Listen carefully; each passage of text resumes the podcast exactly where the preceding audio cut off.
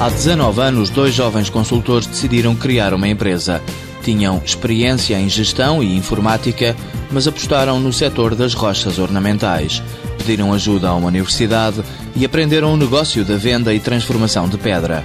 Nasceu assim a Transgranitos, que hoje é a única empresa do mundo a fazer coloração artificial de granito uma atividade que surgiu por necessidade de enfrentar a concorrência internacional, explica o diretor-geral José Sampaio. Em Portugal não existem eh, granitos de cores intensas, existem só granitos de cores claras, sobretudo o cinza, o rosa muito clarinho e o amarelo claro.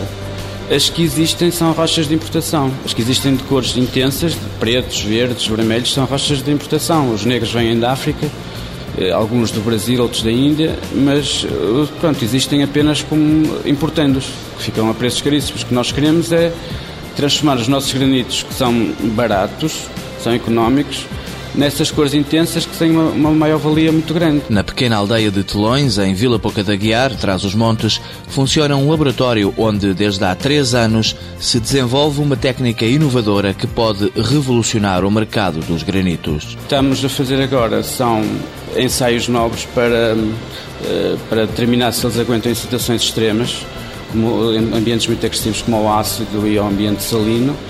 E no fim deste processo, que demorará mais um ano, talvez, um ano e meio no máximo, teremos uma seleção de, de cores que sabemos que vão andar dentro dos vermelhos, castanhos e azuis, que vão poder ser, a partir daí sim, quando tivermos 100% de certeza que são duráveis no tempo, vamos começar a industrializar um processo que nos permita vender o produto. A Transgranitos continua a apostar em parcerias com universidades e utiliza 4% da faturação para projetos de investigação e desenvolvimento.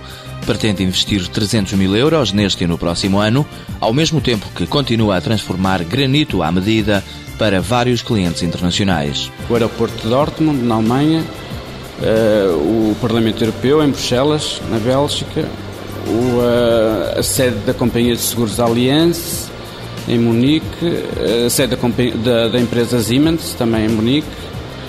Eh, cá Portugal fizemos já vários, vários centros comerciais, como o Dolce Vita no Porto, o Dolce Vita no Douro aqui em Vila Real, eh, o Center Station em Viana, o Instituto Politécnico de Bragança, inúmeras. A empresa está vocacionada para o revestimento de fachadas em granito.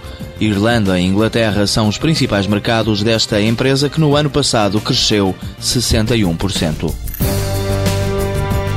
Transgranitos, mármores e granitos do Alto Tâmega Limitada, criada em 1990, sede em Vila Pouca da Guiar, 63 funcionários. Faturação em 2008, 3,6 milhões de euros. Volume de exportações, 30% para 15 países.